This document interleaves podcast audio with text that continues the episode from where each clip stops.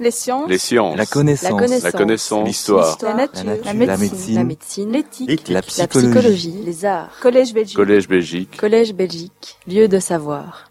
Mesdames et messieurs, tout d'abord parce que nous sommes encore euh, en droit de le faire, euh, étant le 31, je vous souhaite d'abord et avant tout mes meilleurs voeux euh, pour euh, 2019. Euh, que ce millésime vous soit tout particulièrement euh, agréable et favorable. Et euh, je pense que ce sera un millésime extrêmement important pour le Collège Belgique parce que si vous avez déjà eu l'occasion de regarder le programme, vous avez pu voir qu'il était très nourri. Euh, tant et si bien qu'on m'a déjà fait la remarque que la police de caractère diminuait pour euh, parvenir à, mettre euh, toutes les conférences dans le format qui nous était euh, proposé.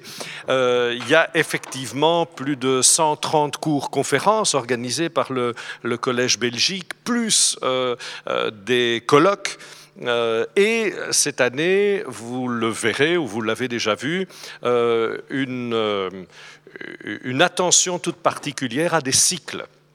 Des cycles de, de cours-conférences, de 5-6 cours-conférences, qui permettent de traiter un sujet de manière multidisciplinaire, avec toute une série d'approches euh, différentes par différents conférenciers.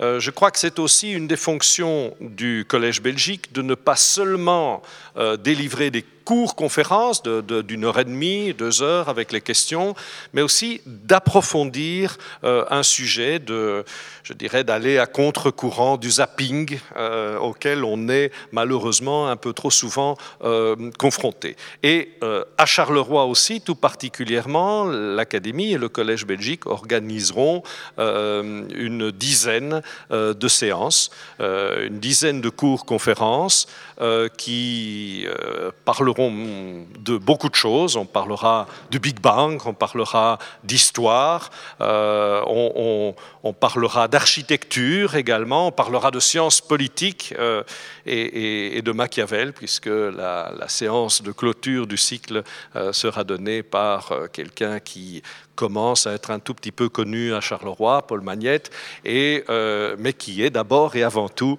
un euh, grand connaisseur de Machiavel et un grand professeur de sciences politiques. Donc, euh, une très grande diversité, un colloque aussi euh, sur la représentation et, euh, la question du spectacle, qui est un peu un prolongement d'un colloque qui a eu lieu l'année dernière à Bruxelles et qui sera organisé cette année à Charleroi. Donc, je pense un programme très divers.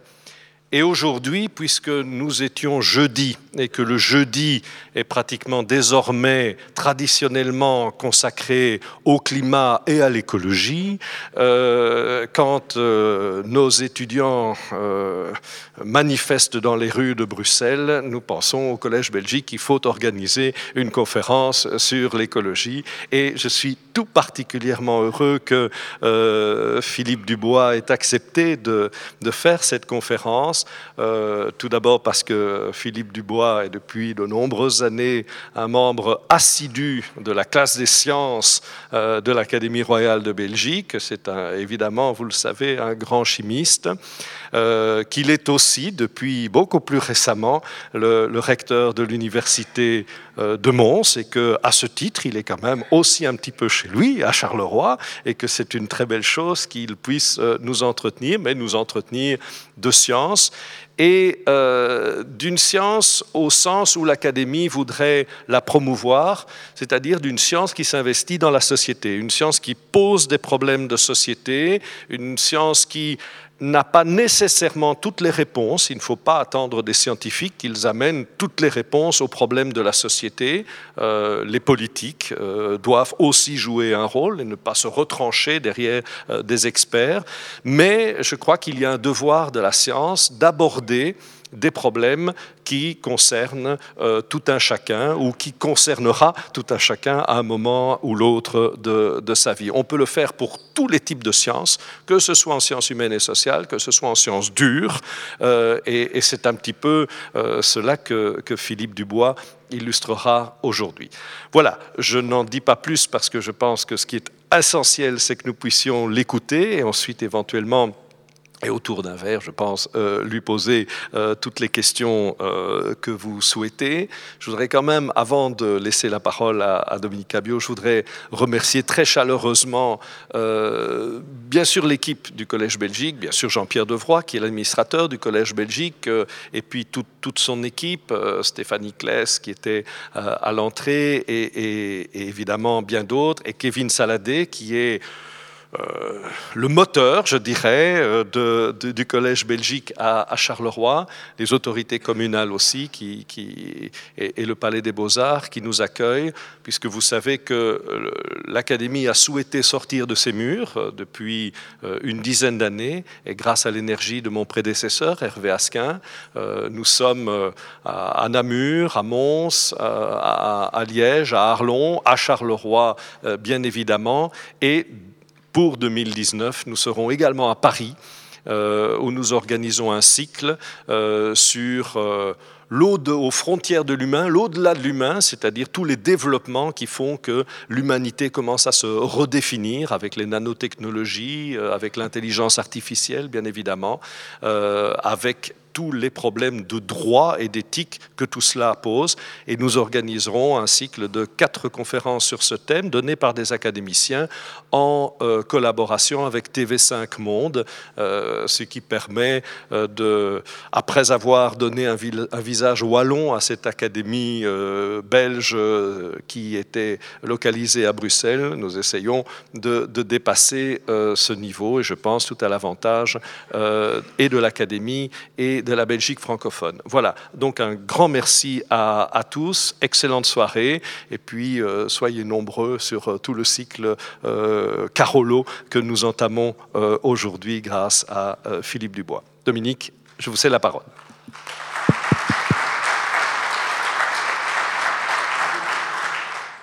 Monsieur le secrétaire perpétuel, monsieur l'administrateur délégué du Collège Belgique, Monsieur le recteur, monsieur l'administrateur général de l'Université de Mons, monsieur le vice-recteur, madame le député, voici maintenant euh, quatre ans que le Collège Belgique a pris ses quartiers, comme euh, vient de le rappeler monsieur Vivier, à Charleroi. Mon intervention d'ouverture d'année en année s'est délestée de la part d'inquiétude quant à l'accueil réservé à ce format si particulier des cours-conférences. Notre intuition selon laquelle il existe un appétit d'apprendre de mieux comprendre le monde tel qu'il se transforme, cette intuition était frappée du saut de la pertinence. Le programme, chatoyant dans ses thèmes et par l'excellence des intervenants, rassemble un public qui s'élargit et se diversifie. C'est d'ailleurs un cycle de conférences qui a ouvert la voie à cette renaissance d'une vie conférencière, si je puis me permettre l'expression, à Charleroi, ce que nous appelions nos voeux a pris forme aujourd'hui. Vous le savez sans doute, l'université ouverte a pour mission essentielle de faire en sorte que l'offre de formation supérieure s'enrichisse à Charleroi pour permettre à toutes et à tous de se former tout au long de la vie, de poursuivre ou de reprendre des études supérieures, car la proximité est un critère essentiel, surtout pour le public qui a le moins accès. Nous avons donc l'impérieuse obligation d'appuyer les dispositifs qui permettent d'apprendre autrement, pour éviter de décrocher ou pour raccrocher ceux qui peuvent être éloignés de la formation. Et nous savons par expérience que les conférences de qualité, quand bien même elles s'adressent à un public beaucoup plus large, sont un fantastique moyen d'attirer vers la formation supérieure des jeunes et des moins jeunes. Parce qu'on y crée un lien entre apprendre et trouver du bonheur et du sens. Nous souhaitons d'ailleurs, avec l'équipe de l'Université ouverte, que l'on puisse organiser à Charleroi, dans les mois qui viennent, une fête de l'apprendre, comme il existe une fête de la musique, des fêtes de Wallonie, etc. Ce serait l'occasion, une fois par an, dans cette ville qui se redéploie, de catalyser les actions innovantes, de valoriser ceux qui les portent, mais surtout de fédérer largement le grand public autour d'actions concrètes de manière vivante et incarnée. J'exprime une fois encore toute ma reconnaissance à l'Académie royale ainsi qu'au Palais des Beaux-Arts pour avoir accepté il y a quatre ans, à l'initiative d'Hervé Asquin, la collaboration de l'Université ouverte pour mettre sur pied ce cycle du Collège Belgique à Charleroi. C'est aussi un très beau symbole que l'orateur qui prononce la leçon inaugurale soit Philippe Dubois, carolorégien d'origine, recteur de l'Université de Mons, laquelle est au cœur même et depuis longtemps du développement d'une offre de formation supérieure et universitaire à Charleroi. Et je salue la présence de Calogero Conti et de Joseph Pagano, qui ont vraiment initié ce travail, qui prend aujourd'hui toute sa dimension avec l'ULB, avec d'autres partenaires, au cœur du campus qui sera situé à un jet de pierre d'ici. Je sais que euh, vous êtes là pour écouter la conférence de Philippe Dubois et je ne vais pas agacer votre patience plus longtemps. C'est pourquoi je vais céder la parole à Kevin Saladé qui va le présenter et ensuite nous l'écouterons avec une grande attention, un grand plaisir. Merci beaucoup. Bien, mesdames et messieurs, bonsoir. On m'entend bien, oui? Oui, ça va alors, oui. Donc je vais présenter, comme de, d'habitude, le conférencier de ce soir, donc Philippe Dubois, est né à Charleroi en 1965. Jusque-là, tout va bien. Euh, après une licence en chimie réalisée aux facultés Notre-Dame de la Paix à Namur, qu'il va ponctuer brillamment en 1987, ce sera déjà le meilleur mémoire euh, récompensé par la Société royale de chimie, une première publication très jeune. Ensuite, il rejoint l'Université de Liège pour y réaliser sa doctorat. C'est très écuménique comme parcours, puisque maintenant il est recteur de l'Université de Mons.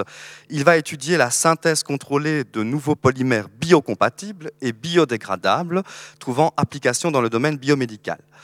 Une fois la thèse de doctorat achevée, il va réaliser un post-doctorat et ensuite euh, il va rejoindre l'équipe de recherche de Robert Jérôme à l'ULG, d'abord comme premier assistant et ensuite il va devenir chargé de recherche au FNRS. Dans les années 1990, il développe un nombre considérable de collaborations nationales et internationales qu'il entretient toujours aujourd'hui pour le grand bonheur du rayonnement international de la recherche belge. En 1994, par exemple, Philippe Dubois bénéficie d'une bourse de l'Université d'État du Michigan. Euh, il y débute une longue et très fructueuse collaboration avec le département de chimie, euh, où il étudie l'ingénierie chimique des matériaux polymères biosourcés, c'est-à-dire issus du monde végétal, les ressources renouvelables, c'est pleinement d'actualité. À ce moment-là, Philippe Dubois décide d'orienter ses recherches sur la chimie verte en associant euh, la chimie, désolé pour les non-connaisseurs, je ne comprends pas moi-même ce que je lis de toute façon, de catalyse macromoléculaire, euh, l'ingénierie des matériaux organiques et les procédés de mise en œuvre des biopolymères. Alors, en 1995, enfin, Philippe Dubois est nommé chercheur qualifié du FNRS poursuit ses recherches à l'ULG jusqu'en 1997. Et à cette période, il est déjà l'inventeur de 10 brevets internationaux, auteur de plus de 65 publications scientifiques. Et euh, par la même occasion, il est engagé comme chargé de cours à l'université de Mons-Hainaut, UMH comme on l'appelait à l'époque. Euh, pour y lancer les premières activités en chimie de synthèse macromoléculaire. Alors désolé parce qu'il a un très très long CV et j'ai fait un résumé. Euh, alors il fonde le service des matériaux polymères et composites dans le cadre du pôle d'excellence Materia Nova, Materia Innové, euh, vous voyez euh, sur le slide. En 1999, il est nommé professeur, en 2003 professeur ordinaire. Il enseigne à Mons notamment la chimie organique, la chimie macromoléculaire, la chimie industrielle en faculté des sciences et toute une série d'autres étudiants. Euh, en parallèle, il est aussi professeur adjoint à l'ULG, invité à Namur, invité à l'UCL et également invité à l'Université d'État du Michigan. À côté de toute son implication scientifique, on l'a entendu aujourd'hui, Philippe Dubois est, euh, largement investi dans son université depuis longtemps, comme directeur du département de chimie, comme vice-doyen de la faculté des sciences, comme euh, coprésident par exemple de l'Institut de recherche en sciences, et il a été également conseiller du recteur entre 2006 et 2009, ensuite vice-recteur à la recherche jusqu'en 2016, et enfin, depuis 2018, euh, recteur de l'Université de Mons. Je vous épargne la très longue liste des prix euh, scientifiques euh, obtenus par Philippe Dubois et euh, le titre de ses très très nombreuses publications. Ce que je dois encore dire, c'est qu'il était élu membre de l'Académie royale de Belgique, classe des sciences évidemment, en 2010, et qu'il est également membre de l'Académie européenne des sciences, division engineering. Et vous l'aurez compris, donc Philippe Dubois est un de nos meilleurs scientifiques belges et nous en aurons bien besoin eu égard aux défis immenses auxquels nous devrons faire face pour la sauvegarde de notre planète. Je vous souhaite une excellente soirée. Mesdames et messieurs, bonsoir. Un véritable plaisir pour moi d'être non seulement dans une ville qui appartient en termes universitaires euh, à mon cœur. Je suis Carolo, ma maman habite ici tout près, à Châtelineau. Et en plus, comme vous le savez, non loin d'ici, depuis 40 ans, l'Université de Mons dispense des enseignements, euh, mais également a des activités de recherche. Depuis 40 ans, nous sommes installés à l'Université de Mons, ici, dans le campus à la ville haute. Et sachez que, je vais peut-être en étonner plusieurs d'entre vous, nous avons plus de 800 étudiants de notre université qui suivent nos cours cette année académique ici euh, à la ville de Charleroi. Océan de plastique, la menace invisible. Plongeons-nous immédiatement dans le sujet.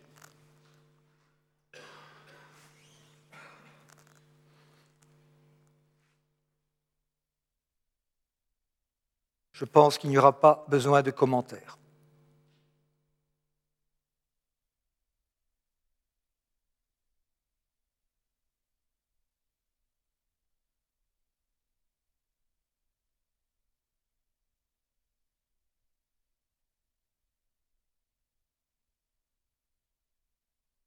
Ici, vous voyez, c'est une paille en plastique. Ici, une ligne de filet de pêche.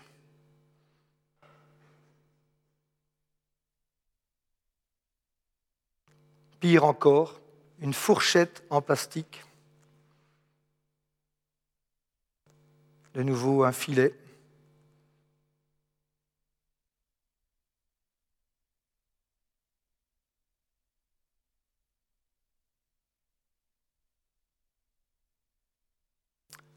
Les déchets sont partout et le plus grand des endroits nos mers bleues, notre eau bleue, est finalement là où ils se retrouvent pour l'essentiel.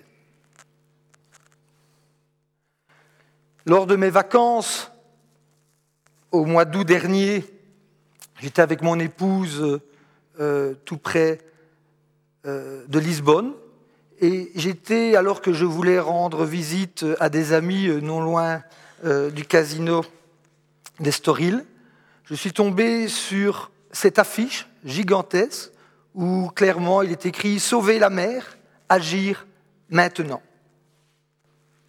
En effet, on parle de plus en plus de ce septième continent. Septième continent qui est en fait divisé en cinq endroits extrêmement étendus. La Belgique ne représenterait qu'une infime, infime superficie par rapport à ce continent de matière plastique flottant, ici, euh, vous voyez, au niveau de l'Atlantique Nord, au niveau du Pacifique Nord, Pacifique Sud, l'Atlantique Sud, océan Indien. Pourquoi de telles euh, localisations? Ben, Nous sommes ici au niveau des gires euh, océaniques, où viennent se concentrer ces matières plastiques, dont la densité est inférieure à celle de l'eau de mer, et donc qui se retrouvent à la surface de cette haute mer. Et un exemple, ici, vous avez les débris plastiques flottants que l'on retrouve non loin de Hawaï, vus par-dessous. Pour vous donner une idée de l'épaisseur, ici on a une épaisseur d'environ 12 à 14 mètres sur une étendue qui dépasse sans problème les 80 à 90, 90 km. Donc quand on parle de septième continent, il faut entendre cinq sous-continents répartis sur l'échelle du globe. Cette menace, On est dans, vous voyez, c'est en mai dernier, euh, l'Obs euh, écrivait La menace invisible, et on retrouve ici un albatros retrouvé mort sur l'atoll de Midway, dans le Pacifique Nord, après avoir ingéré, vous voyez, un nombre assez considérable de déchets plastiques. On y retrouve un briquet, on y retrouve nombre de bouchons euh, en matière plastique.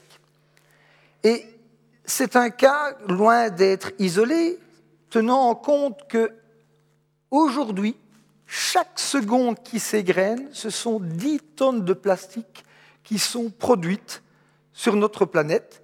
Ces 10 tonnes produites à la seconde représentent 8% de la production du pétrole. Comme vous le savez, le reste est essentiellement utilisé à des fins énergétiques pour le chauffage et la mobilité et une partie pour la chimie, euh, la pétrochimie fine. Cela représente aussi 8,3 milliards de tonnes produites sur Terre depuis le lancement de l'industrie des matières plastiques. Ce n'est pas si lointain en fait, hein. on est juste après la Deuxième Guerre mondiale du siècle précédent, soit 6,3 milliards de tonnes produites, libérées, si j'ose utiliser cette expression, jetées dans la nature ou stockées dans les décharges. Cela veut dire aussi que d'ici 2050, ce seront 13 milliards de tonnes qui seront rejetées dans la nature sans la moindre considération. Alors, ce que nous venons de voir avec l'albatros, c'est une menace, évidemment, mais elle est loin d'être invisible, puisque vous avez pu la constater avec moi. La véritable menace, ce n'est pas celle-là. La menace, en fait, elle est là. On ne la voit pas. Elle est réellement invisible. Quelle est donc cette menace invisible? Il s'agit des microplastiques. Micro, taille infiniment petite, invisible à l'œil nu, plastique, ces matériaux issus de la pétrochimie. Et ce que je vais vous montrer est tout à fait récent. En effet, regardez la date, nous sommes en avril dernier, il y a moins d'un an, Le Monde titrait Taux record de microplastiques dans l'océan Arctique. Des chercheurs, j'y reviens dans un instant, ont trouvé jusqu'à 12 000 particules par litre d'eau figée dans la banquise. The Guardian titrait l'équivalent, et en fait, il faisait référence à un article paru dans la fameuse revue internationale Nature Communications, où le docteur Ilka Peken, euh, scientifique allemande, active justement dans le domaine de la préservation des eaux de mer et des océans, notait que dans la mer Arctique, dans la banquise, la glace, il y avait cette accumulation de matières plastiques. Donc, elle a opéré des carottages. Vous voyez ici une carotte de glace. Et tout ce qu'elle a fait, c'est simple. Elle a ramené ces glaces ainsi congelées en Allemagne.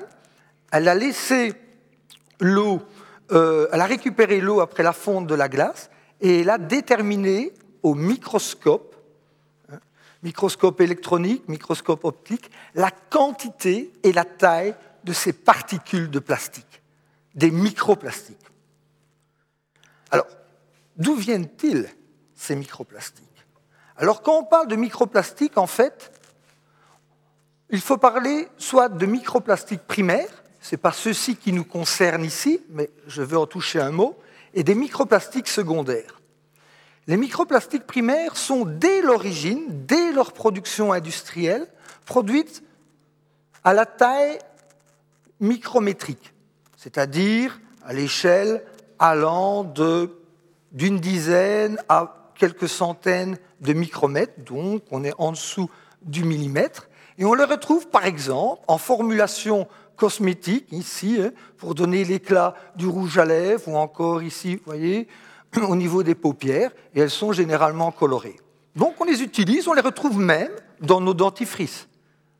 Mais les microplastiques dont j'ai fait état sont des microplastiques secondaires. C'est-à-dire, ce sont par exemple des films plastiques, des pailles en plastique, des gobelets en plastique, qui, une fois rejetés dans nos rivières, dans nos mers, et qui se retrouvent accumulés dans l'océan, sont fragmentés mécaniquement par le mouvement des vagues, ou encore dégradés par l'action ultraviolette du rayonnement solaire, en petites particules de plastique dont la taille est bien inférieure à 5 mm. La taille est telle que ces particules sont invisibles à l'œil nu, donc il faut utiliser des microscopes pour pouvoir les observer. Et leur taille s'échelonne entre 0,1 et 150 microns en moyenne. Et ces microplastiques représentent, c'est une estimation évidemment, environ 99% des déchets plastiques libérés quotidiennement dans les eaux de mer, dans nos océans. Donc, les septièmes continents dont je vous parlais préalablement, bien visibles à l'œil nu, en fait ne représentent à peine qu'un pour cent de l'accumulation visible des déchets plastiques. La véritable menace, vous l'avez compris j'imagine, c'est ce que nous ne pouvons voir avec nos yeux, ce sont ces 99% de microplastiques. Et là se posent des questions essentielles. J'ai repris ce que le monde reprenait sous l'intitulé Taux record de microplastiques rejetés dans l'océan Arctique et donc piégés dans la glace. La question quelles sont les répercussions environnementales et sanitaires de ces plastiques de taille infiniment petite? Personne, personne ne peut affirmer avec certitude à quel point ces minuscules particules de plastique sont susceptibles d'être dangereuses pour la vie, dangereuses pardon, pour la vie marine. Pas plus qu'on ne peut le savoir pour les êtres humains. C'est la chercheuse elle-même qui émet ce constat. Par contre, une chose est certaine, c'est qu'en examinant ces matières microplastiques telles que collectées, en, examinant leur surface, on observe un fâcheux, je suis modéré dans mon propos, un fâcheux phénomène de bioamplification. En fait, ces matières plastiques sont organiques, elles sont à base de carbone, carbone issu du pétrole. Ce caractère organique d'une particule ainsi dispersée dans de l'eau fait que des bactéries viennent se fixer sur la surface de ces microplastiques, fait que des polluants organiques, des PCB, des toxines organiques viennent se fixer sur la surface de ces particules. Et ces plastiques qui ont donc fortement tendance à fixer nombre de polluants, en ce compris des bactéries mutantes, les travaux tout récents ont démontré que ces bactéries ont tellement muté qu'en venant se fixer à la surface de ces microplastiques, elles sont même capables d'en ingérer une partie, d'utiliser ce plastique comme nutriment pour pouvoir poursuivre leur développement. Et évidemment, de par ce phénomène de bioamplification, nul ne peut dire aujourd'hui quel va être l'impact sur la chaîne alimentaire. La concentration en polluants augmente à chaque stade de la chaîne alimentaire, d'autant plus que les microplastiques, ainsi congelés dans la banquise, ne restent pas piégés dans cette banquise. Réchauffement climatique égale fonte des glaces, libération de ces microplastiques, accumulation dans les eaux de mer et, last but not least, ingestion par les animaux marins.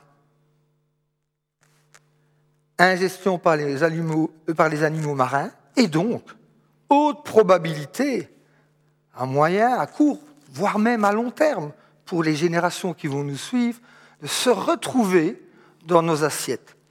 Et là, à mes yeux, c'est véritablement là que se trouve la menace invisible. L'impact de l'utilisation de nos plastiques aujourd'hui le rejet dans la nature, l'accumulation dans les eaux de mer et océans, la fragmentation pour conduire au microplastique, l'ingestion et le retour aux consommateurs, si je peux dire. Pas vous, mais nos enfants, nos petits-enfants, les générations futures. Et quel sera l'impact non seulement de ces microplastiques, mais de leur surface ainsi altérée par l'accumulation de toxines, de polluants et de bactéries mutées, nul ne peut répondre aujourd'hui. Là est réellement la menace invisible. Première question. Si on veut trouver une solution scientifique au problème, il faut d'abord le comprendre et en identifier les origines. D'où viennent-ils? Ben, Vous l'avez compris, ils viennent d'une production mondiale de matières plastiques incroyablement élevée et qui ne cesse de croître. Vous avez ici la production en millions de tonnes, production annuelle, 2004 jusqu'à 2014. 2014, nous étions à 311 millions de tonnes de production annuelle. La contribution de l'Europe, Europe élargie, 60 millions de tonnes. Il est estimé aujourd'hui, en 2018 en tout cas, que nous avons atteint sur la planète une production annuelle de 340 millions de tonnes. Alors, quand j'introduis le cours de la chimie des matériaux polymères à mes étudiants à l'Université de Mons, j'utilise toujours l'illustration suivante. Pour bien comprendre le volume que représente une telle production annuelle. Imaginons que toutes ces matières plastiques soient comprises dans des cubes pleins, un cube d'un mètre de côté, un mètre cube égale une tonne. Matière plastique, c'est un peu plus léger qu'une tonne par mètre cube, puisque ça flotte sur l'eau. D'accord? Et que tous ces cubes produits annuellement, des cubes pleins, un mètre de côté, soient alignés à la queue leu les uns derrière les autres. Eh bien, chaque année, je dis bien chaque année, l'industrie de production des matières plastiques est capable de faire huit fois et demi le tour de la planète en alignant ces cubes les uns derrière les autres. C'est énorme. Et ce qui me frappe plus encore, c'est l'évolution de cette production. Parce que quand j'utilisais cette illustration à mes étudiants il y a 25 ans d'ici, je faisais à peine trois fois le tour de la planète. Et déjà à l'époque, hein, moi-même, les étudiants, on fait trois fois le tour de la planète. Et bien maintenant, on fait huit fois et demi. Donc, vous comprenez cette production qui est gigantesque. La production en Europe est significative. Et alors, il y a une évolution, évidemment. La Chine est devenue le plus gros producteur de plastique. Est-ce étonnant? Non, absolument pas. Hein. La densité de population en Chine est euh, beaucoup plus élevée que chez nous.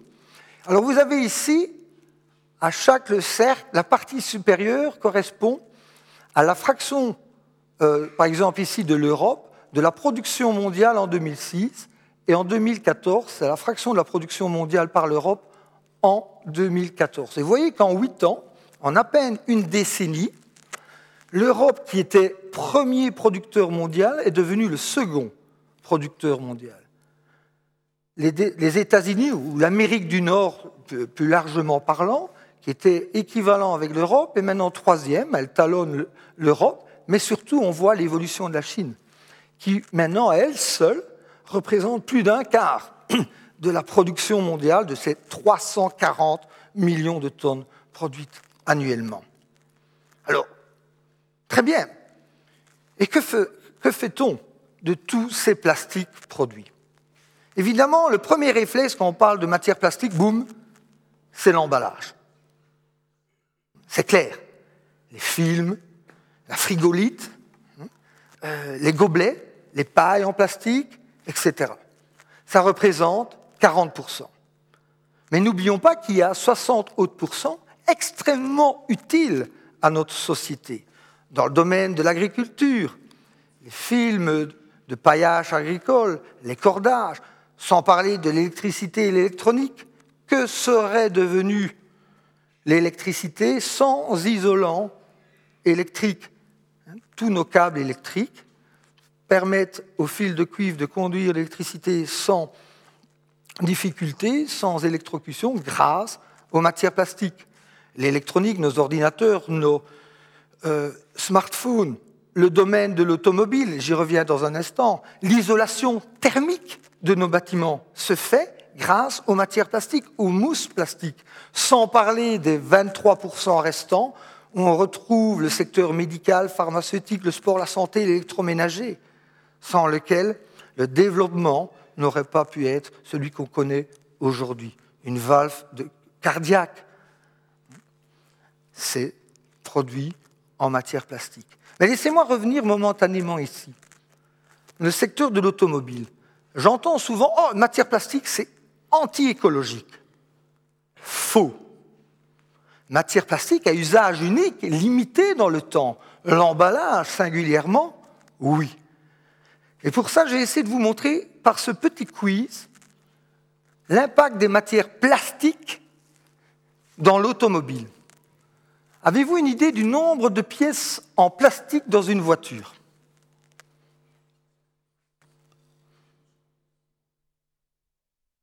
100 1400. Il y a 1400 pièces en matière plastique. Et ces 1400 pièces en matière plastique, en moyenne, autorisent un gain de poids de l'ordre de 30%.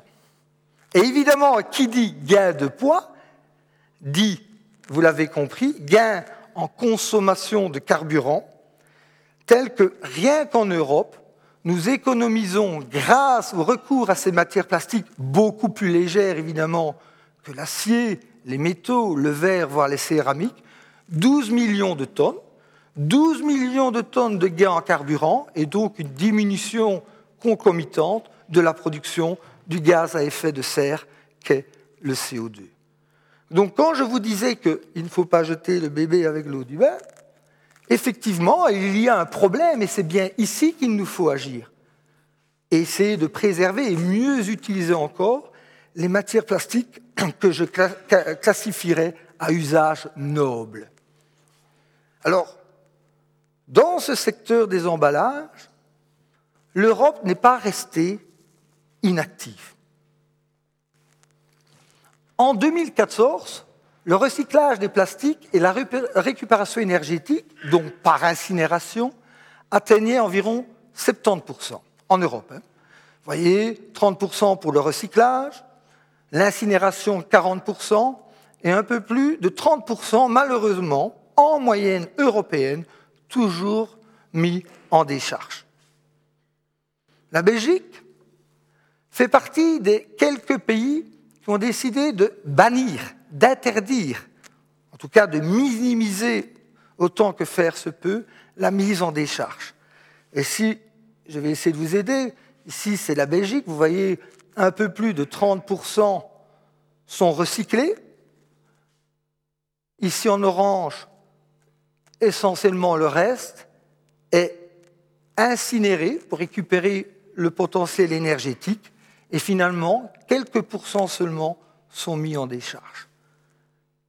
Il n'en va pas de même dans les pays où il n'y a pas eu un incitant, une décision politique poussant à minimiser ou à interdire cette mise en décharge. Alors, c'est bien, mais, il y a toujours mais, trois petits points. Si on regarde l'évolution depuis 2006, ici jusqu'en 2015, de la mise en décharge, très bien. Globalement, en moyenne à l'échelle européenne, elle diminue. Elle est passée de 13 à 8% Par contre, même si le recyclage va croissant, vous voyez, plus de 64% sur une petite dizaine d'années, mais la récupération énergétique, l'incinération croît de même. Et c'est un bien? Pas à mes yeux. Pourquoi? Parce que si on incinère, évidemment, on libère du gaz carbonique, du CO2. Et le carbone de ce gaz carbonique, il est issu du pétrole, donc de ressources non renouvelables fossiles. Nous l'extrayons du sous-sol, au lieu de le brûler directement comme carburant pour nos automobiles, eh nous le transformons en un emballage qui sera peut-être utilisé pour une heure, une journée, allez, disons peut-être une semaine. et ensuite il sera brûlé pour récupérer très bien son contenu énergétique, mais pour libérer du CO2 atmosphérique. Et là, on rencontre un autre problème, une autre menace invisible, qui est ce cycle non fermé du carbone. Là, le problème ne se retrouve pas au niveau de nos mers et de nos océans, mais bien au niveau atmosphérique. Ce pétrole, ou, entre parenthèses, le gaz naturel, ainsi extrait du sous-sol, est transformé en produit, en film, en gobelet, qui, après usage, très limité dans le temps, hein, vous l'avez bien compris, est incinéré, pour une partie euh, euh, en tout cas, avec une formation de CO2 en excès qui va s'accumuler. Et c'est ce que l'on constate. Hein. Je, ne dis, pas que c'est la seule source, loin de là, euh, de cette accumulation de CO2, mais le cycle non fermé du carbone, se regarde l'accumulation en 50 ans, globalement de 1950 euh, à 2000, il y a une augmentation de 280 à 380 parts par million, donc cette fraction de CO2 qu'on retrouve dans un volume donné de l'air que nous respirons. Et si nous ne changeons pas nos habitudes, nous allons passer de 380 à 500 ppm. Alors aujourd'hui, vous et moi, inconsciemment, j'en suis convaincu, mais nous utilisons 1,3 tonnes de carbone annuellement par personne. Plus d'une tonne de carbone, et donc forcément l'équivalent, même plus, puisqu'il y a deux atomes d'oxygène, de CO2 libérés. Vous avez bien compris que ce n'est pas tenable. Sur le long terme, ce n'est pas tenable. L'objectif, c'est de pouvoir fermer ce cycle du carbone.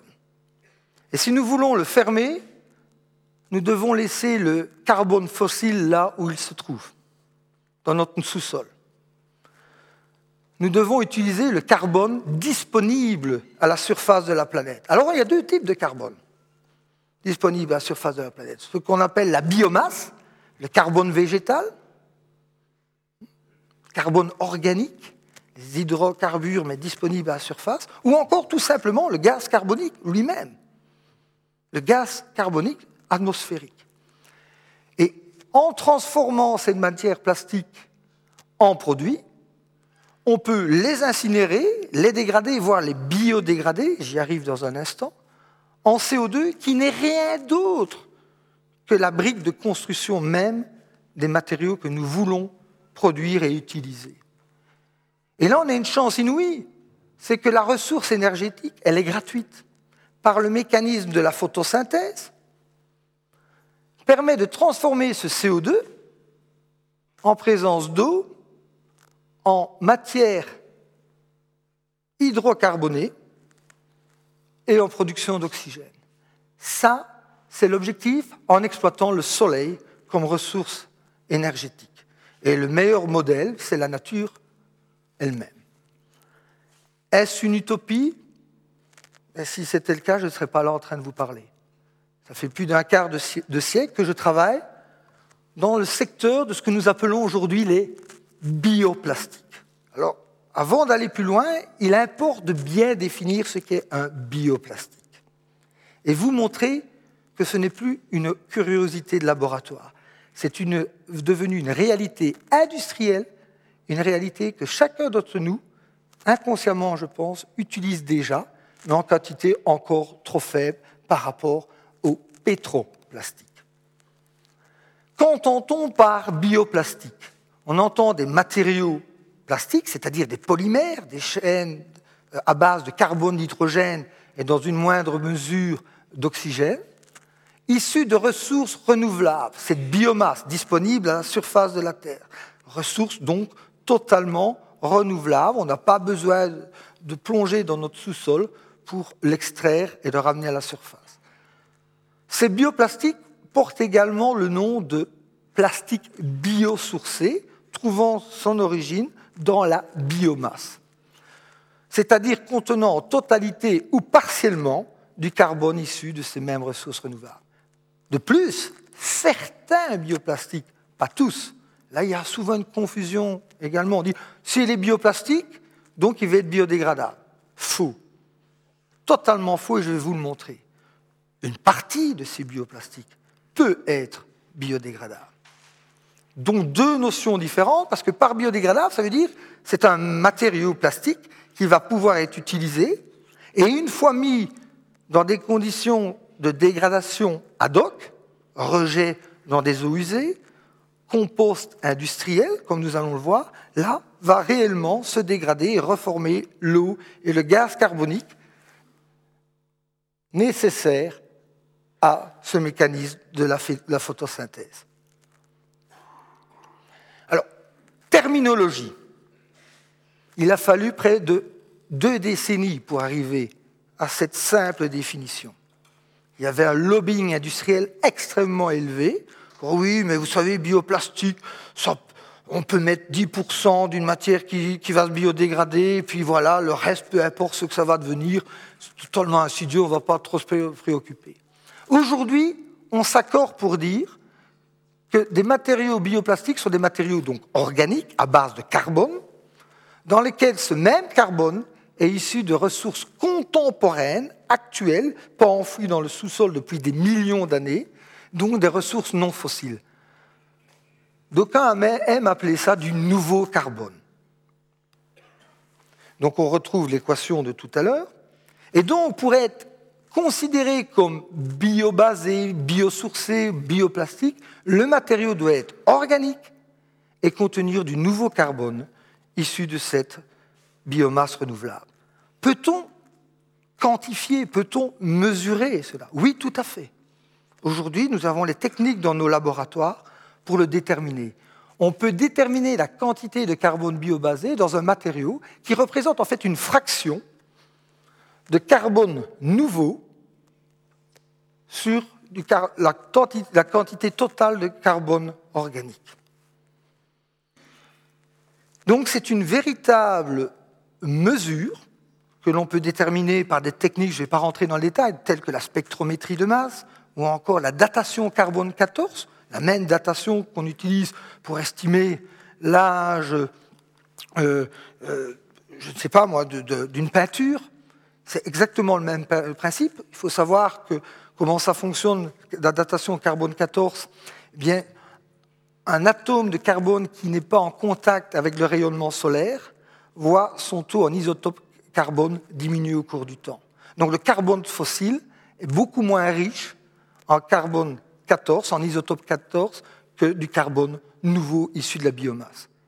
Et donc en faisant la différence, ça permet de remonter à la quantité de nouveau carbone par rapport à la quantité de carbone totale. À un point tel que maintenant, il y a une certification que l'on doit à l'organisme Vinsot qui s'appelle OK Biobase, donc le contenu en carbone biobasé.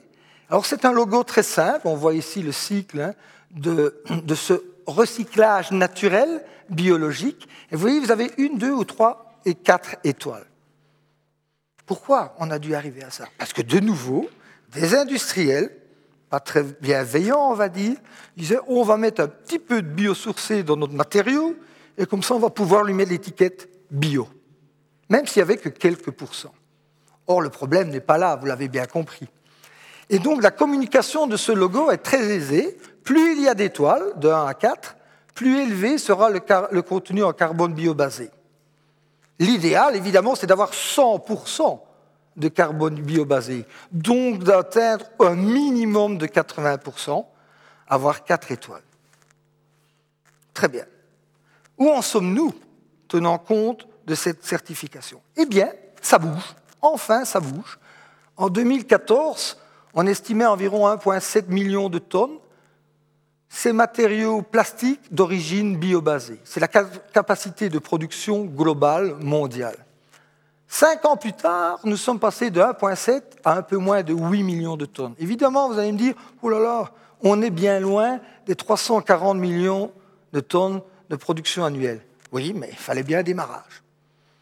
Et j'ai l'impression que ce que nous sommes en train de vivre chaque jeudi du mois, même si ceci n'est qu'une partie du problème, peut stimuler, peut vraiment lancer l'évolution euh, de l'exploitation de ces bioplastiques. Alors, où sommes-nous, nous, Europe, deuxième producteur et donc consommateur euh, mondiaux de ces matières plastiques? Mais Vous voyez que l'Europe est ici, on représente à peine 4% de cette production annuelle. Et finalement, c'est l'Asie, et pour vous dire quasi exclusivement, la Chine, qui fait tous les efforts dans ce domaine. On a la fâcheuse tendance, nous, moi, nous, Européens, à dire les pollueurs, ce sont les Chinois. C'est vrai. Mais c'est quand même eux qui font les plus grands efforts pour essayer de minimiser, voire d'inhiber cette pollution. Il suffit d'aller en Chine, j'ai la chance d'être professeur dans une université chinoise depuis quelques années, c'est inimaginable de voir l'évolution de ce pays en termes de préservation de l'environnement. Pourquoi? Parce que là, on prend des décisions politiques. Et quand une décision politique est prise en Chine, il y a un ministre, il y a un pouvoir, on change les choses, 15 jours après, c'est changé. On va fermer une industrie pendant 15 jours, avec des impacts négatifs que ça peut avoir sur l'emploi. Mais ça bouge. C'est un premier message, évidemment, très direct de ma part, ça n'engage que moi personnellement, mais si nous voulons changer les choses, il faut être capable de prendre des décisions fermes au niveau du pouvoir politique. Pourquoi je vous dis ça? Parce qu'au niveau de la recherche, ça a travaillé partout sur la Terre. Ici, vous avez, je n'ai pas traduit, hein, de la biomasse aux polymères, aux matières plastiques. Tout ce que vous avez ici sont des matériaux issus de ressources renouvelables, donc biobasés. Alors, je ne vais pas les énumérer tous, mais je vais simplement faire une comparaison. De nouveau, l'enjeu économique pour des industries de pointe. Ici, je ne vais pas me faire des amis, mais tant pis. Coca-Cola. Je n'invente rien, c'est sur leur site. Coca-Cola utilise, vous voyez, ce beau logo de recyclage biologique. C'est ce qu'ils appellent la plant bottle, la bouteille plastique issue du monde renouvelable euh, végétal. Vous voyez, vous avez jusqu'à 30% de carbone issu du monde végétal renouvelable et cette bouteille est dite 100% recyclable. Ah bon, il faudra me le prouver issu 100% du monde recyclable. Donc 30%, je me permets de faire une petite marche arrière, 30%, c'est une étoile. Quid des 70% restants? C'est pétrochimique. Vous voyez tout de suite l'intérêt commercial de pouvoir coller sur une bouteille un tel logo mais ce n'est pas du 100%. Premier problème. C'est biobasé, très bien. Une étoile, maintenant, on peut le quantifier. Je vous ai dit, c'est une véritable mesure. Donc, on peut dire, d'accord, mais dites la vérité, vous avez une étoile. Mais surtout, ce PET, ce polyéthylène terephthalate, même si partiellement issu de ressources renouvelables, n'est absolument pas biodégradable. C'est exactement le même PET au taux euh, d'isotope C14 près que le PET issu de la pétrochimie. Donc si on le rejette dans les eaux de mer, il va devenir le même microplastique que je vous ai dit dans mon introduction. Il va accumuler les mêmes toxines, il va accumuler les mêmes bactéries qui vont muter. Menace invisible.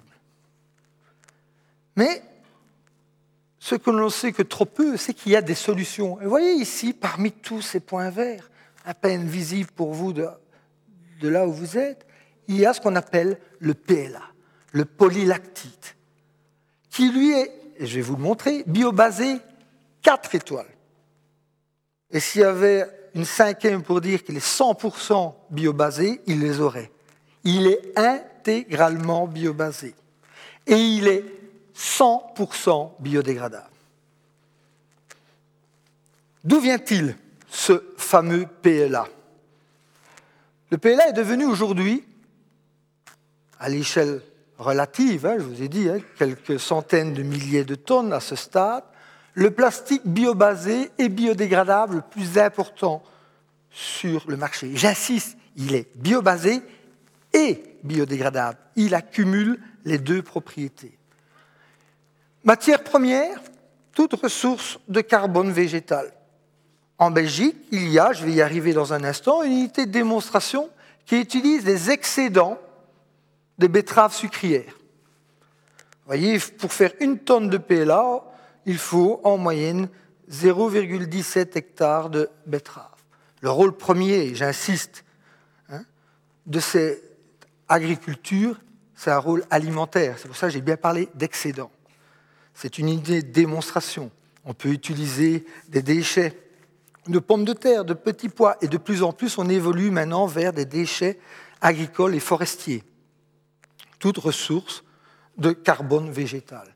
On en extrait, on fait une fermentation en acide lactique, ce même acide lactique qu'on utilise dans l'industrie de la conservation alimentaire ou encore l'industrie pharmaceutique.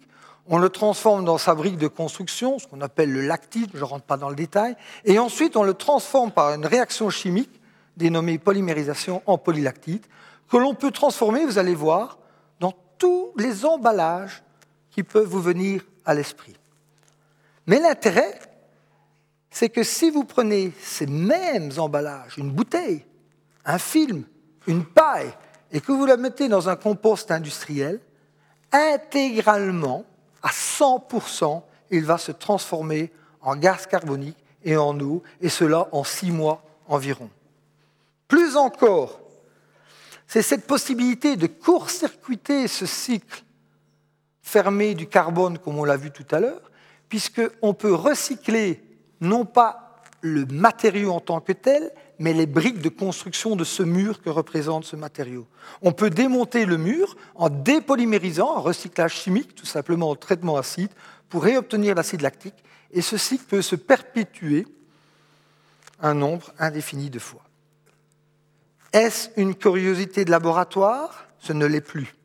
Et la Belgique, l'Europe, et singulièrement la Belgique, fut un pionnier. C'est ainsi que fut créé il y a une dizaine d'années Futero, le futur de la Terre, hein, vous voyez le nom de cette industrie, avec cette unité de démonstration, petite capacité à 1500 tonnes an, à Ecanaf, non loin de Tournai, pourquoi Ecanaf? Parce que derrière cette société, il y a la société Galactique, deuxième producteur mondial d'acide lactique. Vous voyez le lien entre acide lactique et PLA. Et donc, voilà, euh, on n'est pas peu fiers, nous, à l'Université de Mons, puisque nous avons breveté, euh, travaillé d'abord dans nos labos brevetés et vendu ce brevet euh, à Futero, et ce fut, à l'époque, en tout cas il y a une dizaine d'années, la première production continue de ce PLA par un processus catalytique, c'est-à-dire qu'on exploite de petites quantités de catalyseurs pour transformer cet acide lactique en lactite et en PLA. Où en sommes-nous aujourd'hui? Et vous allez voir, l'évolution est étonnamment rapide, à croire qu'ils l'ont fait parce qu'ils savaient que le 31 janvier, je venais ici. Le 18 décembre dernier, ce même Futero s'est allié avec Sulzer et Technip FMC pour lancer le Planète, le PLA Net, après Futero Planète, je trouve ça très joli.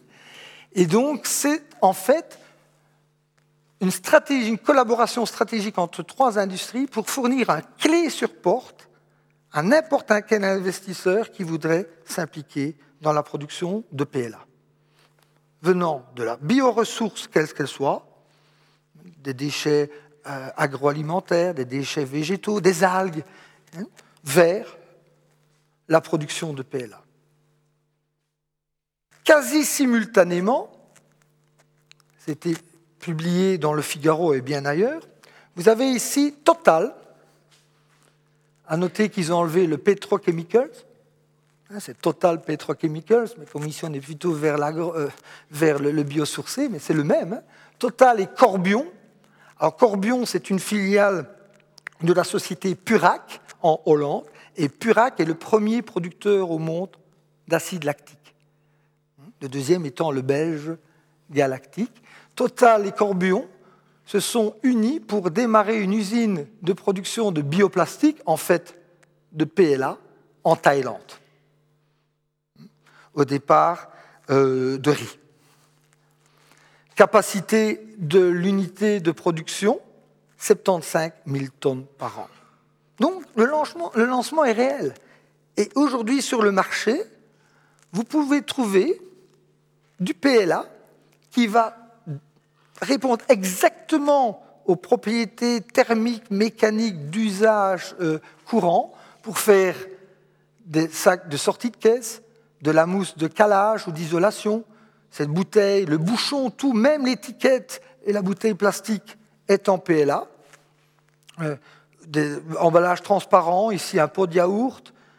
Vous voyez, 70% de l'utilisation du PLA actuel est pour le domaine des applications à usage unique, l'emballage. D'autres applications se retrouvent dans le secteur textile, par exemple ces carpettes de, voitures euh, domestiques, donc ces Toyota, sont 100% en PLA, mais également des fibres. Mais un autre secteur qui se voit en pleine évolution, c'est le secteur électronique, électrique, électroménager et automobile. Et ce fut euh, lancé en 2015. Toyota est un des pionniers hein, dans le recours euh, à l'utilisation des matières plastiques biosourcées et biodégradables. Et voyez l'intérieur de cette Toyota Sei, que nous n'avons pas chez nous, hein, disponible euh, au Japon. 80% des matières plastiques à l'intérieur de cette automobile sont biosourcées et biodégradables.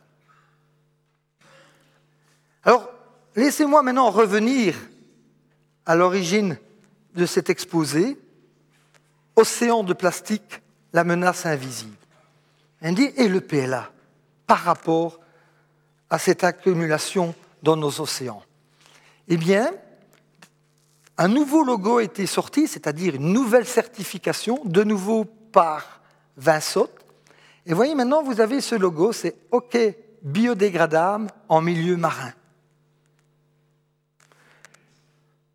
Le PLA répond strictement au test qui, qui doit être passé pour obtenir cet éco-label de hockey biodégradable en milieu marin. Alors, le test consiste à passer à, répondre à quatre critères. Désintégration, dégradation biologique, écotoxicité, composition chimique. Désintégration, ben, le matériau plastique doit être capable, lorsqu'il est rejeté dans des eaux de mer, des eaux d'océan, de se fragmenter en moins de deux mois et demi, en maximum pardon, de, deux mois et demi, à hauteur d'au moins 90%. Les 10% restants, ça peut se faire en trois mois, quatre mois, mais il faut qu'au moins 90% du plastique présente une taille de maximum 2 mm fragmentation. Résultat, déjà, de la dégradation intrinsèque du PLA, en l'occurrence ici. Deuxièmement, et simultanément, 90% de ce plastique qui se fragmente mécaniquement doit être converti en gaz carbonique et en eau, et cela en six mois. Les 10% restants pourront se faire en fonction des conditions environnementales dans les mois consécutifs.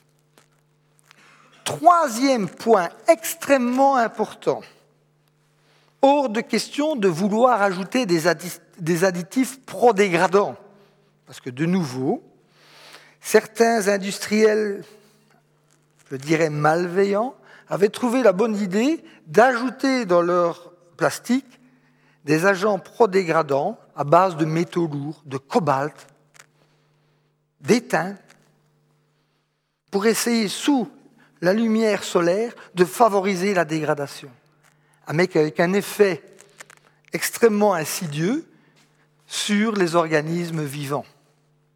Donc, aucun effet négatif sur les micro-organismes ou les organismes marins et absence totale de métaux lourds, voire même de fluor. Et ce PLA qui est donc 100% biosourcé, qui est biodégradable, est également 100% biodégradé en milieu marin, en relibérant finalement la matière première qui fut utilisée pour le construire. Le CO2 et l'eau. Alors, vous allez me dire, mais ça coûte combien? Eh bien, n'allez pas imaginer que c'est beaucoup plus cher que les pétroplastiques. Par rapport au PET, ce polyéthylène terephthalate qui est utilisé pour, produire ces bouteilles plastiques euh, euh, de grandes marques, j'en ai cité une, je ne vais pas citer une deuxième fois, eh bien, aujourd'hui, c'est environ 15%, 20% plus cher. Alors vous imaginez comme le prix diminue avec la capacité de production qui augmente. C'est de nouveau une question de volonté, d'impulsion, de décision politique. Mais aujourd'hui, nous avons les outils en main, scientifiquement, techniquement et industriellement, pour contrecarrer cette menace invisible.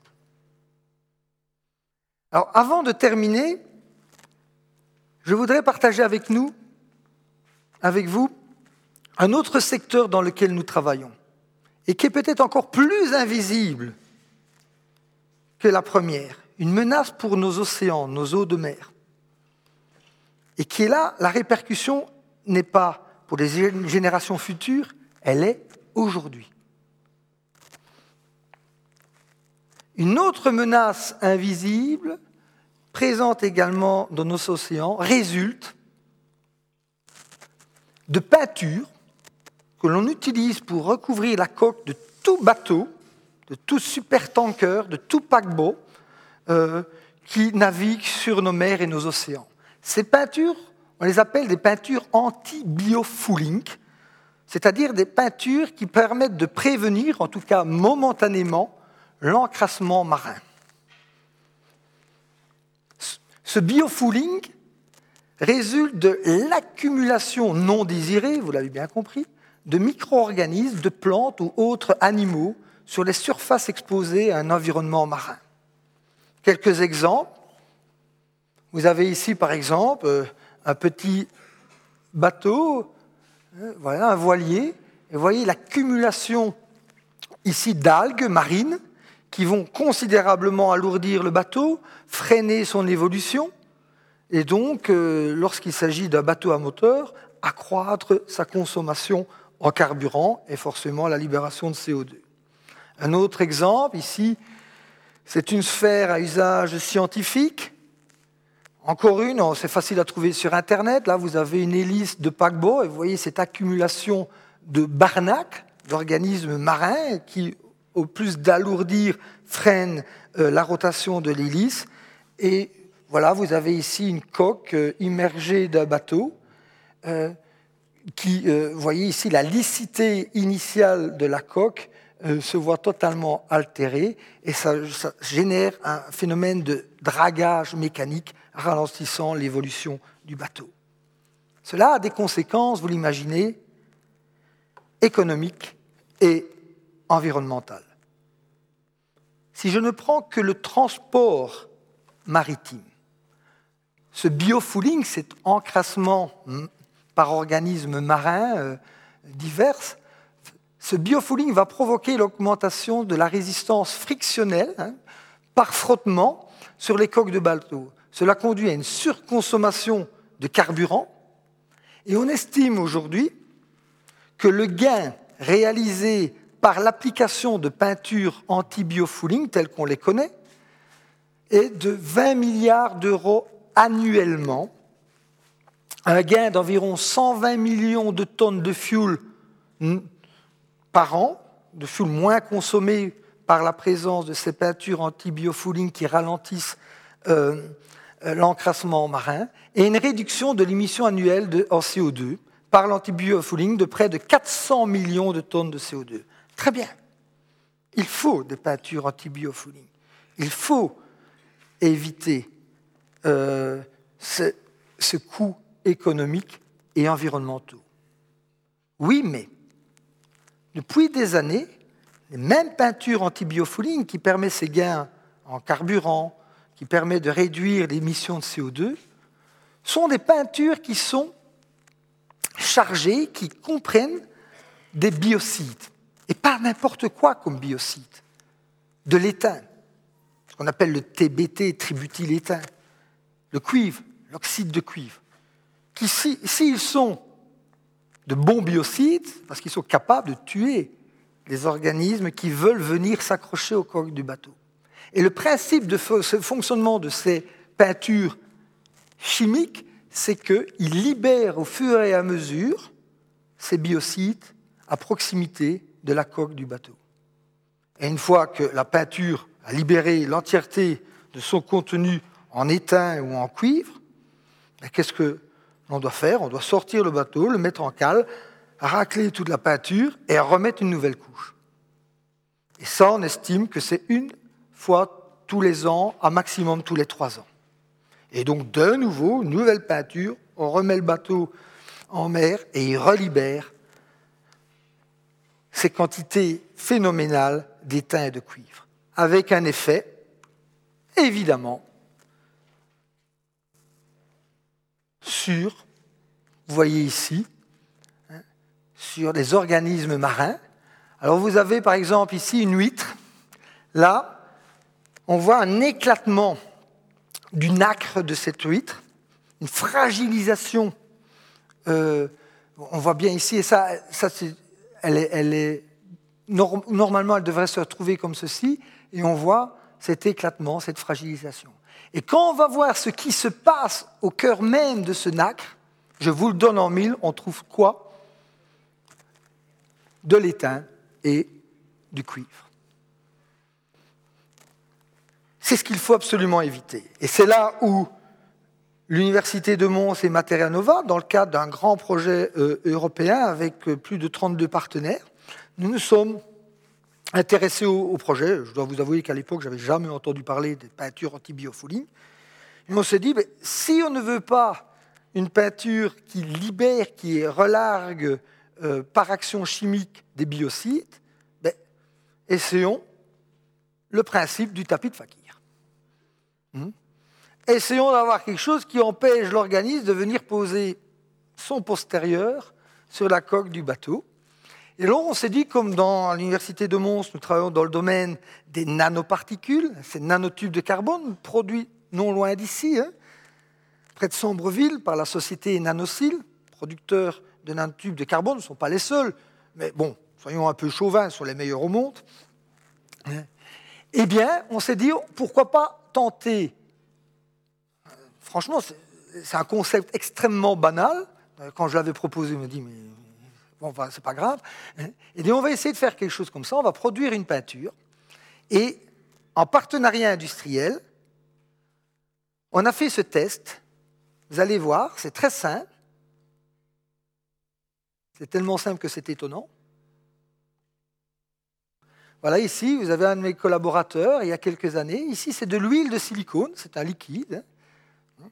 Alors, adapté de manière telle qu'en ajoutant 0,1% de nanotubes de carbone, c'est cette poudre noire, pour vous donner une idée, le diamètre de ces nanotubes de carbone, c'est environ 1000 fois plus fin qu'un cheveu. Alors ça paraît une poudre noire, et alors une fois que l'on mélange, hein, il y a un petit truc pour le mélanger, je ne vais pas le montrer, eh bien on peut appliquer cette huile, qui est noire, puisque là, comme une peinture, ici c'est au pinceau, on a fait ça dans notre laboratoire à Mons, et en quelques heures, cette peinture va se figer comme n'importe quelle peinture. Et c'est une peinture silicone, donc pour la première fois, on est capable de peindre du silicone. Voilà, je vais arrêter ici. Voilà, on peut brosser, on peut injecter, mais de manière très intéressante, on peut sprayer. Ici, on a pris un exemple, c'est avec nanocil. On a sprayé sur une éponge pour montrer à quel point ça peut bien imprégner la surface d'un matériau aussi poreux que même une éponge. Donc vous pensez que sur une coque de bateau, c'est nettement plus aisé. On a breveté, on a publié évidemment, et voilà, vous avez ce qu'on appelle le biocyle, cyle pour cylindre, venant de nanocyle, c'est nanocylindre, et bio, anti-biofouling. Des essais ont été menés non pas par nous, mais par nos partenaires euh, en biologie marine en Hollande. Et vous avez ici, quel fut notre étonnement quand on a vu ça C'est une plaque de 40 cm, 40 cm de côté. Hein, donc, Et alors vous avez ici à gauche une, autre peinture euh, avec cette infime quantité de nanotubes de carbone. Et donc ici à droite avec des nanotubes de carbone, et à gauche sans aucun nanotube de carbone. Et vous voyez ici qu'après quatre mois d'immersion dans la mer du Nord, vous voyez ce biofouling qui, qui, a réellement pris euh, place et rien à droite. Donc évidemment, on était tout à fait étonnés. On a collaboré là maintenant avec l'Angleterre, l'université de Birmingham, en Angleterre, le professeur Jim Callow, spécialiste des peintures anti-biofouling, ben, classique, je vais dire. Et là, il a mis au point un test très simple. Hein. donc, vous avez ici euh, le taux, excusez, c'est en anglais, mais c'est le taux d'enlèvement d'organismes marins qui est venu se déposer en fonction de la quantité de nanotubes de carbone. Vous voyez, cette quantité est très faible. Hein. ça veut dire que vous avez 99,9% de silicone et 0,1% de nanotubes de carbone. Et on voit, sous un jet d'eau à très légère euh, pression, la même, la plus petite quantité d'organismes marins qui a voulu venir se déposer, ça peut être des barnaques, ça peut être des algues, eh bien, ils se font éliminer. Donc, vous imaginez, vous êtes dans votre bateau, vous avez une barnaque qui veut venir s'accrocher, c'est déjà difficile au départ, mais dès que le bateau commence à bouger, la friction que cela occasionne sur la surface de la coque permet euh, d'enlever euh, ce, même barnacle. L'intérêt, c'est qu'il n'y a pas de biocide. Hein. C'est un mécanisme d'action permanent et physique. Alors, comment on a expliqué cela? On a travaillé avec BASF en Allemagne. À l'époque, nous n'avions pas l'équipement. Et qu'est-ce qu'ils ont observé? Eh bien, que euh, le tapis de fakir, c'était peut-être pas forcément un simple rêve d'un chercheur dans un labo. Ici, vous voyez, la taille, c'est un micron sur un micron. Donc euh, c'est extrêmement petit. Hein. Le carré ici, c'est 5 sur 5. Donc 1 mm, ça prendrait plus que tout euh, l'espace ici euh, sur la scène. Et donc on voit une surface quasiment lisse lorsqu'il n'y a pas de nanotubes de carbone. Et lorsqu'il y a cette quantité infime de nanotubes de carbone, tous ces petits ergots, ces nano-ergots, hein, on est à l'échelle évidemment submicronique, bien en dessous du micron, et donc, toutes les études qui furent réalisées à l'époque ont démontré que la surface de la peinture se transforme spontanément en une surface nanostructurée responsable des propriétés anti-biofouling observées. Fort de nos résultats, on a réussi à avoir des financements au FNRS, donc nous avons acheté nous-mêmes l'équipement.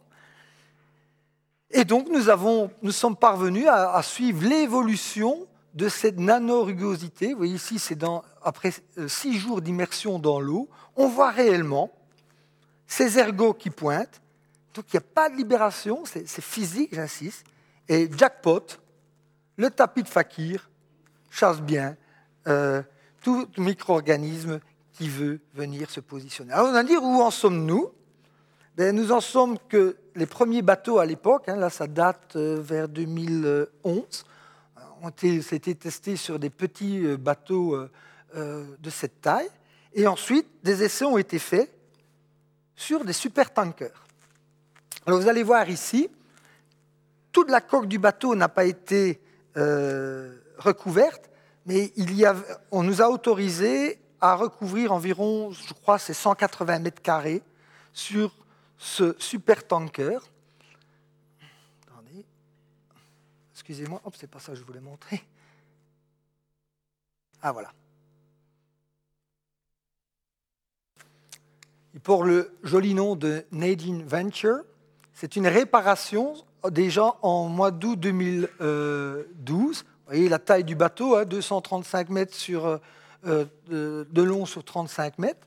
Alors, comme le temps avant, je vais aller me positionner au milieu. Et là, on voit, je pense, vous voyez ici, il est en train d'appliquer par spray cette peinture. Et je peux vous dire que, à l'heure à laquelle je vous parle, en tout cas il y a quelques jours encore, il n'y a aucune trace d'accumulation de, euh, particules, euh, euh, pardon, d'organismes ou de micro-organismes, qui soient des algues, des moules, des barnacles, des spores, sur cette partie du bateau. Donc il y a vraiment une avance. Et donc ces travaux, et je n'en suis pas peu faire, non pas en mon nom, mais au nom de tous les chercheurs euh, montois et Carolo qui ont contribué euh, à cette recherche, il n'y a pas si longtemps que ça, c'était à la mi-août euh, de l'année passée, bien, notre laboratoire que je représentais, nous avons reçu le BEPS, de Bioenvironmental Polymer Society, qui est une société internationale travaillant pour un futur renouvelables, nous avons reçu ce prix euh, pour les travaux réalisés à la fois sur le PLA et à la fois sur ces nouvelles peintures anti-biofouling à effet permanent et donc physique. Pour terminer, et si vous voulez en savoir un peu plus, ben je vous invite à rejoindre Mons. Euh, c'est le jour du euh, le 21 du 3 2019.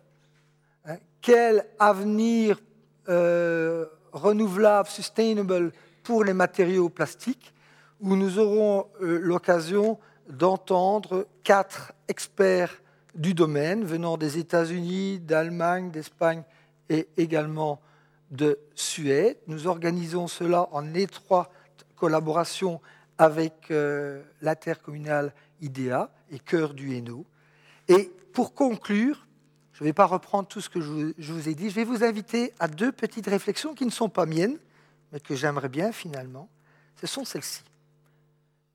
La sagesse de la Terre est une complicité totale entre l'homme et son environnement. Mais plus encore, et je crois que c'est totalement d'actualité, l'homme cultivé croit toujours qu'il se doit de protéger la nature, alors qu'en fait, il est totalement dominé par cette dernière. Je vous remercie pour votre attention.